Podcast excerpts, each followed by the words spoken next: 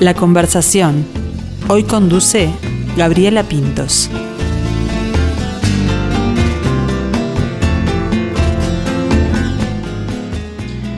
Es un artista multifacético, vinculado a la música, la murga, el teatro. Es letrista, es cantante, es compositor, es docente, ha realizado dirección artística de varios espectáculos teatrales y musicales. Escribió junto a Valentina Dufort el libro Cantan. Ha escrito varias obras de teatro. Tocó con todos, como la canción de los horóscopos. Eh, para nombrar solo dos, Jaime Ross y Rubén Rada. ¿Qué dos? Tiene un hermano de la vida con quien comparte su pasión y la madre de esta hermandad es la Murga. Hablamos de Pitufo Lombardo. Su mote viene de un personaje que solía mentir bastante, pero si hay algo que marca a este artista es la autenticidad que se ve en su obra. Hoy conversamos con Pablo Pinocho Ruten. Estás, Pinocho? Buen mediodía. ¿Cómo estás, Gaby? ¿Todo bien? Muy bien, muy bien. Feliz de recibirte porque además forma parte de la familia de Radio Mundo, ¿no? Lo tuvimos aquí junto a Diego Bernabé haciendo la canoa hace un tiempito. Sí, muchas gracias y un saludo para todos por ahí, para todas. Muy bien, bueno, hoy te traemos, te invitamos, Pinocho, por esta gran noticia que es que Murga Madre, esta obra teatral, musical, en la que junto a Pitufo Lombardo, eh, bueno, despliegan la actuación, y, hablan de esta fiesta popular que es la más grande del Uruguay, que es el carnaval, con la dirección de Fernando Toja, eh, está armando las, las, valijas y se va, se va para Miami. Contanos un poco más de esto. Bueno, primero que nada, muy, muy contentos y muy agradecidos por, por el privilegio que, que esto implica y teniendo en cuenta además el momento terrible que está viviendo el sector cultural y la música de este país, eh, tener la oportunidad de, poder ir, de poder hacer la obra, de, volver al, teatro en este caso, es, es, una alegría enorme para nosotros. Así que estamos muy contentos. Este, este festival tuvo postergaciones. El año pasado se iba a hacer en julio esto, que va a suceder ahora. Se pasó para el mes de noviembre, tampoco se pudo realizar pero bueno, finalmente se concreta ahora a partir del 8 de julio. Ahí está. Hoy, eh, hoy no, ayer en realidad cuando, cuando te escribía para, para invitarte a la conversación te ponía, ¿no? Qué, qué locura esto de que, bueno, no se pueden presentar aquí y, y, sin embargo este, van a estar haciéndolo en, escenarios del exterior, este, junto con la Comedia Nacional, que también va a participar de este festival este, latino, ¿no? de teatro. Sí, la Comedia Nacional que va con una obra escrita y dirigida por Jimena Márquez, que se llama Nociones Básicas para la Construcción de Puentes, eh, sobre la, obra de, Mario Benedetti. O sea, para nosotros es obviamente un altísimo honor este, ir de alguna manera, este, no representando a Uruguay, pero sí como, como uno de los dos invitados uruguayos. Exactamente. Bueno, y hablemos de, Murga Madre. Eh, primero, comentar que es una linda previa para los que serían los 20 años, ¿no? En el 2022 son 20 años de Murga Madre. Sí, este, ya estamos con, con planes de futuro en ese sentido. A nosotros nos gusta festejar, tenemos la bendición de que, de que es una obra que el público quiere, uno no puede ser muy objetivo este, pero sí puede darse cuenta del afecto de la gente hacia la obra que ha acompañado en muchísimas oportunidades este, las funciones de Murga Madre y tenemos planes muy lindos de celebración, que obviamente van a ser en principio en la ciudad de Montevideo. Eh, ojalá que la pandemia lo permita, yo creo que sí, soy positivo en ese sentido. Eh, quizás un espectáculo donde vamos a volver a desplegar por segunda vez la banda de los músicos en vivo. Nosotros lo hicimos en el 2006 en el Teatro Solís con la música en vivo. Fue la única vez que eso sucedió. Y, bueno, y tenemos mucha expectativa y muchas ganas de que vuelva a suceder. Ahí está. ¿Y cómo nació Murga Madre? Bueno, Murga Madre nació primero que nada de una fotografía este, cerca del amanecer en un bar de Río Branco. Yo iba hacia la terminal de ómnibus, vivía en ese momento en Playa Pascual y había unas sillas y unas mesas. Este, estaban baldeando el bar, digamos, los, los mozos. Las sillas estaban sobre las mesas, con las patas hacia arriba.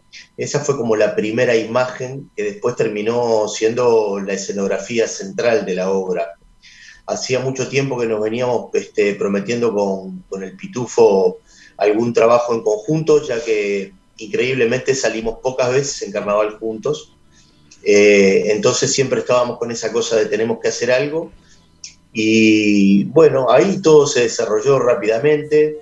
Eh, primero esa imagen, luego tomar la decisión de decir, bueno, voy a escribir una obra para, para nosotros dos eh, con una parte muy grande de ficción, con algunas escenas que, tienen que ver con lo que yo imaginaba que el pitufo respondería a determinadas preguntas o determinadas situaciones y, que dejara de alguna manera, eh, bueno, lo que nosotros sentimos y, y lo que amamos el carnaval, donde tratamos de desplegar toda la luminosidad que tiene el carnaval, pero también de mostrar lo oscuro, lo que de repente la gente no, ve. Ahí está. Y a esa, esa dupla eh, después se sumó en la dirección Fernando Toja, ¿no? Sí, Fernando se sumó, bueno, cuando estuvo el texto definitivo, lo leyó, dijo que le interesaba trabajar sobre el texto. Luego se sumó Luis Restucia, que ha sido, bueno, uno de los artífices de Murga Madre. La grabación del sonido de Murga Madre, lo que después derivó en un disco, se hizo allí en el estudio de Luis, que con generosidad abrió las puertas. Esto es una obra hecha desde el Teatro Independiente, fue para nosotros una, un repecho muy grande. Eh, hicimos algo así como 80 funciones sin poder cobrar para poder pagar la puesta de la obra, o sea que estuvimos dos años y pico pagando la obra. Este, y nos fuimos encontrando en el camino, bueno, con Luis Restucia, con toda la gente que participó, en la banda de sonido, que, lo hicieron con mucho amor y que fueron a poner lo mejor que tenían. Bueno, y aquí, por supuesto, como decías vos, eh, todo el cariño del público que, acompañó en, la obra, pero también la sacaron fuera de fronteras. ¿Cómo fue llevar eso que, puede presentarse como tan uruguayo y que, lo vean otros ojos, otro público, otra gente? Sí, Murga Madre realmente nos ha este, llevado por, por el mundo, ¿no? Este, hemos tenido suerte de ir a un montón de festivales, algunos de habla hispana, donde la obra se instala de una manera más lógica, digamos, pero también hemos participado en funciones en Suecia, por ejemplo, donde el público, la mayoría del público no, comprendía el idioma. Sin embargo, tuvimos ahí la sorpresa de, de que esa gente terminó muy emocionada, lo que una vez más confirma que, un espectáculo a veces no tiene por qué ser entendido solamente desde la palabra, que hay otras dimensiones que llegan al espectador. Este, creo que a todos nosotros a veces nos pasa con música este, de otros países, música de África, bueno, yo qué sé, algunas canciones en inglés, por lo menos para mí que, no entiendo mucho, eh, trasciende lo musical, trascienden las voces y el espíritu de lo artístico a, la palabra. Ahí está, llegar al, corazón y al alma de la gente. Cuando dicen el arte es el alimento del alma, y bueno, puede llegar de, distintas maneras, ¿no? Sí, este, de hecho nosotros vimos que eso sucedía con un público hermoso en una salita muy chica, que Murga Madre tiene como una impronta estética muy fuerte, desde los maquillajes, el vestuario, el maquillaje de Mariela Botuso, el vestuario de Hugo Millán, Soledad Capurro y Fabián Ardao, este, y bueno, y todo el despliegue que, la obra tiene resulta atractivo. Ahí está. Bueno, entonces con todo ese despliegue se va para, Miami a este, a este festival. Este, ya tendremos las, las repercusiones. ¿Pensaste esta obra para hacer con, el Pitufo Lombardo? ¿Qué, ¿Quién es para vos el Pitufo? Bueno, es un amigo. Es, este, la palabra amigo uno la utiliza. A veces este, hay que, saber diferenciar entre compañeros, amigos, conocidos. Eh, no, no es por categorizar a las personas, sino porque los vínculos algunos son más estrechos que otros. Nosotros tenemos un vínculo de amistad de muchos años, de 35 años largos, eh, donde hemos compartido un montonazo de proyectos artísticos, algunos más liderados por nosotros, como el caso de Murga Madre, pero también compartiendo, por ejemplo, en la banda de Jaime Ross un montón de años, este, compartiendo escenarios juntos. Y además de eso tenemos una amistad que, bueno, que se prolonga desde el escenario hacia la vida, donde también hemos compartido un montonazo de alegrías que tienen que ver con, con nuestras familias y un montonazo de tristezas este, que también tienen que ver con, con la vida misma. Este, entonces, bueno, para mí es una suerte poder eh, subirme a un escenario con el Pitufo y compartir, porque además de ser un gran artista, es una persona que, que respeto y que quiero mucho.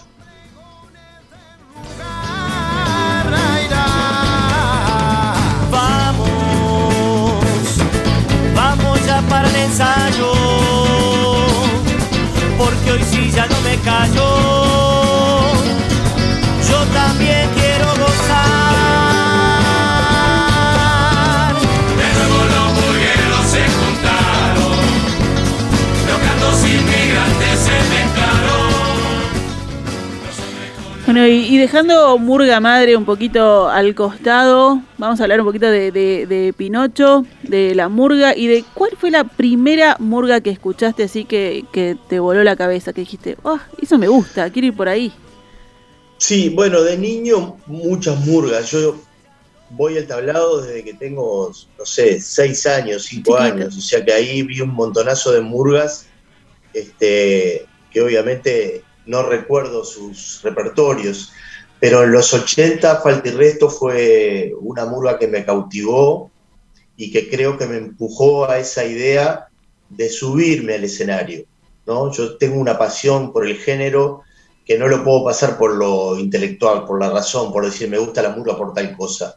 Hay algo que, que se genera en mí de conmoción, de mucha emoción, cuando escucho una murga que está bien cantada, que está bien escrita, que, este, y eso no lo puedo poner en palabras, no tengo el porqué. Después viene la etapa en donde de alguna manera digo, esto sería una cosa que me gustaría hacer, que, que fue subir un tablado, y eso lo provocó Falta y Resto. Ahí está. Me, me quedé pensando que ahí te pones del otro lado, ¿no? Lo que hablábamos, por ejemplo, de llevar Murga Madre al, al exterior y lo que recibía el público que no entendía. Me imagino que un niño de 4 o 6 años, capaz que el contenido, el mensaje de la Murga tampoco lo entendía tanto, Exacto. pero, pero igual le llegaba, ¿no? Exacto, sí, tengo un montonazo de imágenes de la niñez, de, de las murgas entrando al Club Laiva, de las bajadas del camión, de algunas veces que pedía que me pintaran, algunas veces que me pintaban y otras que no, eh, los cupleteros cambiándose en el costadito del tablado, que siempre fue una cosa que me llamó mucho la atención.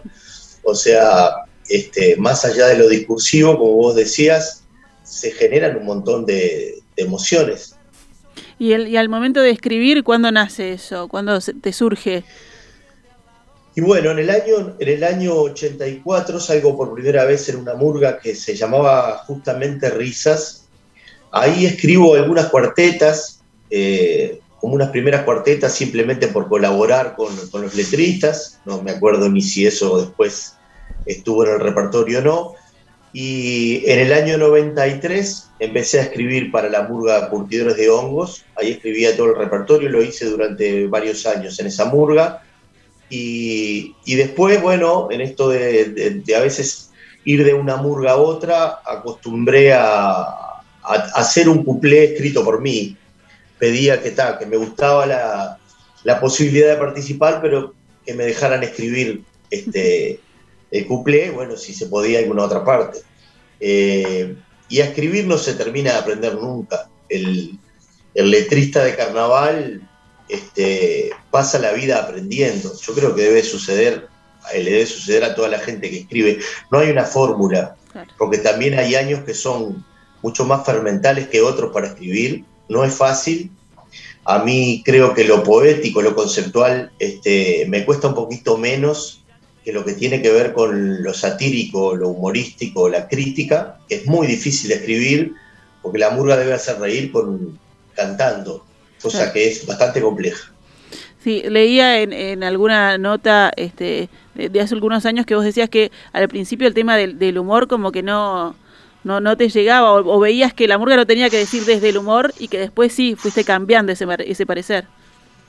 Sí, tuve una época en que, en, que, bueno, fundamentaba desde ese lugar que la murga no, no tenía por qué tener humor, después el paso del tiempo, uno va cambiando, este, el arte es dinámico, me di cuenta que, que era un error muy grande a nivel conceptual, porque el humor es un vehículo inigualable, inclusive como escalón para después poder decir cosas que uno quiere. Este, también se puede decir a través del humor, pero lo que sucede con el público, el ida y vuelta y la forma en que se genera una comunión es lo que busca el artista, ¿no? Una murga busca comunicar, estar en comunión con el público. El humor es el vehículo más importante que la murga tiene. Eh, Pinocho, además de, la murga, del teatro y del escenario, también te dedicaste a una disciplina que, forma y que fortalece parte de tu herramienta, ¿no? Que es la, fonoaudiología. ¿Cómo, ¿Cómo se te ocurrió ir por ahí, por ese lado, ¿no? De, la voz y del estudiar la voz. Bueno, bueno, estoy ahora esperando la aprobación de la monografía final. ¡Opa! ¡Qué bueno! y ahí podré decir este, que seguramente sean unos días, que bueno, finalmente logré ser licenciado en fonobiología. Qué bueno. Eh, todo ha sido, bueno, también esa cosa de, podría decir, muy casual de alguna manera, porque yo cuando era adolescente dejé sin terminar mi sexto año de, de, Derecho, estaba haciendo en el Bausá de la secundaria, este, y me quedaron algunas materias de quinto, ni recuerdo por qué lo dejé, lo fui postergando, y, eso, el clásico de un joven que deja el bachillerato. Este, y después de unos años me encontré un día diciéndole a mis hijos, este, con una gran autoridad, de que tenían que terminar el bachillerato, y eso me hizo pensar que, que yo no tenía en realidad esa autoridad que creía para exigirle a alguien algo que yo no había hecho. Entonces resolví terminar el bachillerato en el nocturno del Damaso y ahí cursé un año y medio, dos años, terminé el bachillerato y cuando terminé, que creí que ahí terminaba todo eso y yo seguía con mi vida, eh, dije, bueno, ¿por qué no dar un paso más? Eh, me presenté a la prueba de admisión eh, para entrar a la UTM, que es una prueba, bueno, con muchísima gente participando en diferentes carreras en aquel momento se hacía en el Palacio Peñarol, una prueba que me resultaba a mí muy difícil. Pasé la prueba, entré a la licenciatura y todo este periplo han sido 11 años de tomar contacto nuevamente con, el estudio, que era una cosa que había abandonado. Mi vida había transcurrido por lo artístico y uno tiene diferentes formaciones de lo artístico, pero esto es como, va como por otro lado. Muy interesado por el uso de la voz, de las patologías vocales y de la prevención de esas patologías. Este, después, cuando entré a la carrera, me di cuenta que, bueno, que el territorio por el que la carrera se desplegaba es muy amplio y es hermoso. Me encontré con, con una carrera hermosa que la quiero mucho y que tengo expectativas de, de poder desarrollarla.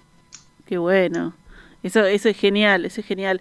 Eh, pensaba ¿no? en, lo golpeado de, esa herramienta, de, la voz, de, la, de las cuerdas vocales en, carnaval, en las murgas, eh, todo lo que tiene que ver con, cantantes, pero justamente en, esa disciplina más aún, ¿no? Con no sé cuántos tablados por noche, eh, durante un mes y pico, dándole y dándole más los ensayos. Es bravo, ¿no? Hay que, hay que saber cuidarla y a veces no, no se tiene tanto en cuenta. Sí, o sea, el carnaval en ese sentido eh, para la voz es como muy violento, por esto se canta mucho volumen, se canta lejos del micrófono, la forma de sonido te lleva a una impostación determinada que, bueno, que hace que el instrumento se vaya cansando, ¿no? Lo que en carnaval se dice estamos mancados, este, en realidad es una, una difonía de la que no se salva casi nadie porque también está todo lo que tiene el carnaval, los cambios de temperatura, bajar de un escenario, subir a la bañadera, ir a otro tablado con otra amplificación, eh, trabajar durante el día y hacer de repente siete, ocho tablados en la noche, ocho funciones de una obra, eh, es complicado, es, para la voz, es, muy desgastante. Bueno, y tenemos otra faceta de Pinocho que es la de docente, ¿no? Con, varios talleres. Este, ¿Cómo es esa faceta para vos?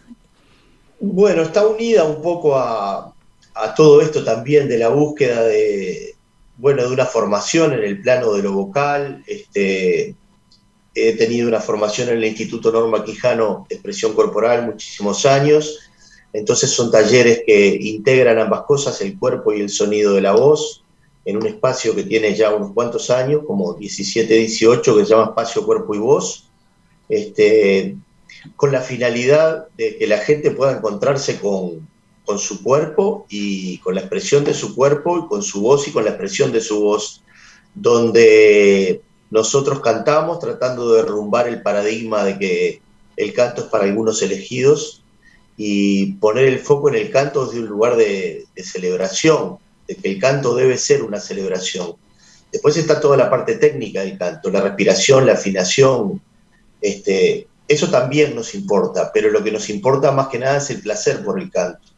Y esa, eh, abrir una posibilidad para que la gente que, siempre ha querido cantar y que aparece en esa frase, yo no puedo tocar ni el timbre, yo solo puedo cantar en la ducha, que eso se transforme eh, en una realidad en el sentido de que, de que pueda poner en juego mi voz y ver que eso no es tan real como parece. Hay como una especie de idea de que solamente pueden cantar determinadas personas. El canto es un derecho, el canto es un derecho y hay que vivirlo como tal. Y como toda expresión artística también es, eh, debe ser como liberador, ¿no? Es, es una, una extensión de uno más.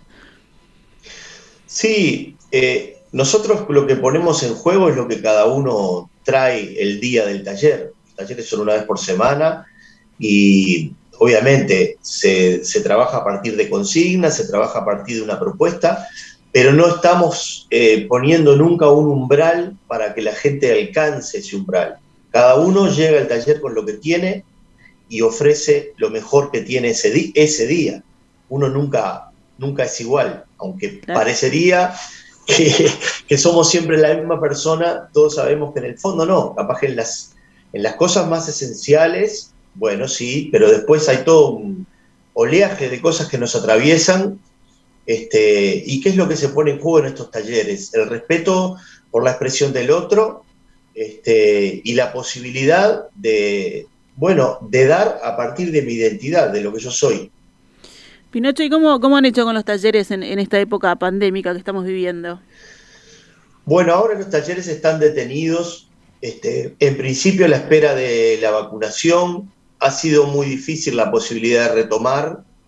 Es una cosa que, bueno, yo me he resistido bastante a, generar, una, a generar una propuesta desde la virtualidad, porque la propuesta en sí mismo es, misma es muy vivencial eh, es muy importante la mirada del otro, la voz del otro, el cuerpo del otro. Este, entonces, por ahora estamos en un compás de espera que quizás se extiende y, recién retomamos el año que viene.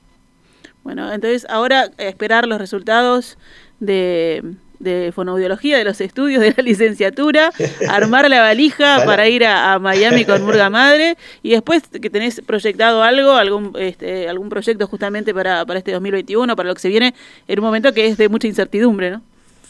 Sí, eh, escribimos una obra con Paula Villalba eh, que se llama La rimbombante travesía del ropero disparate, es una obra para niños. Eh, ganamos uno de los apoyos de fortalecimiento de las artes con un elenco súper joven. Eh, estamos dirigiendo junto con Paula, la vamos a estrenar en el Teatro Circular en el mes de septiembre. También esto se ha ido postergando, te diría, un año y medio, dos, por la pandemia, pero bueno, tenemos mucha expectativa de que se pueda estrenar finalmente este año. Buenísimo, Pinocho. Seguramente te estemos invitando también en esa instancia y yo tengo tiempo para aprenderme el nombre de la obra. ¿Te parece? Buenísimo, Gaby. Un abrazo grande y muchas gracias por tu tiempo. Muchas gracias por la oportunidad y un abrazo para todos ahí. Chao, chao. La bañadera quieta en silencio, el último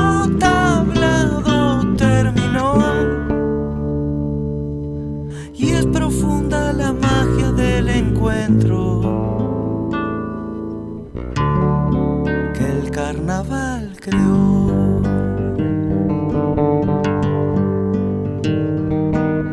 Llegó a destino el viaje a febrero, las gargantas rotas de cantar. Dios Momo se tapó con un sombrero, hizo adiós con la mano y a guardar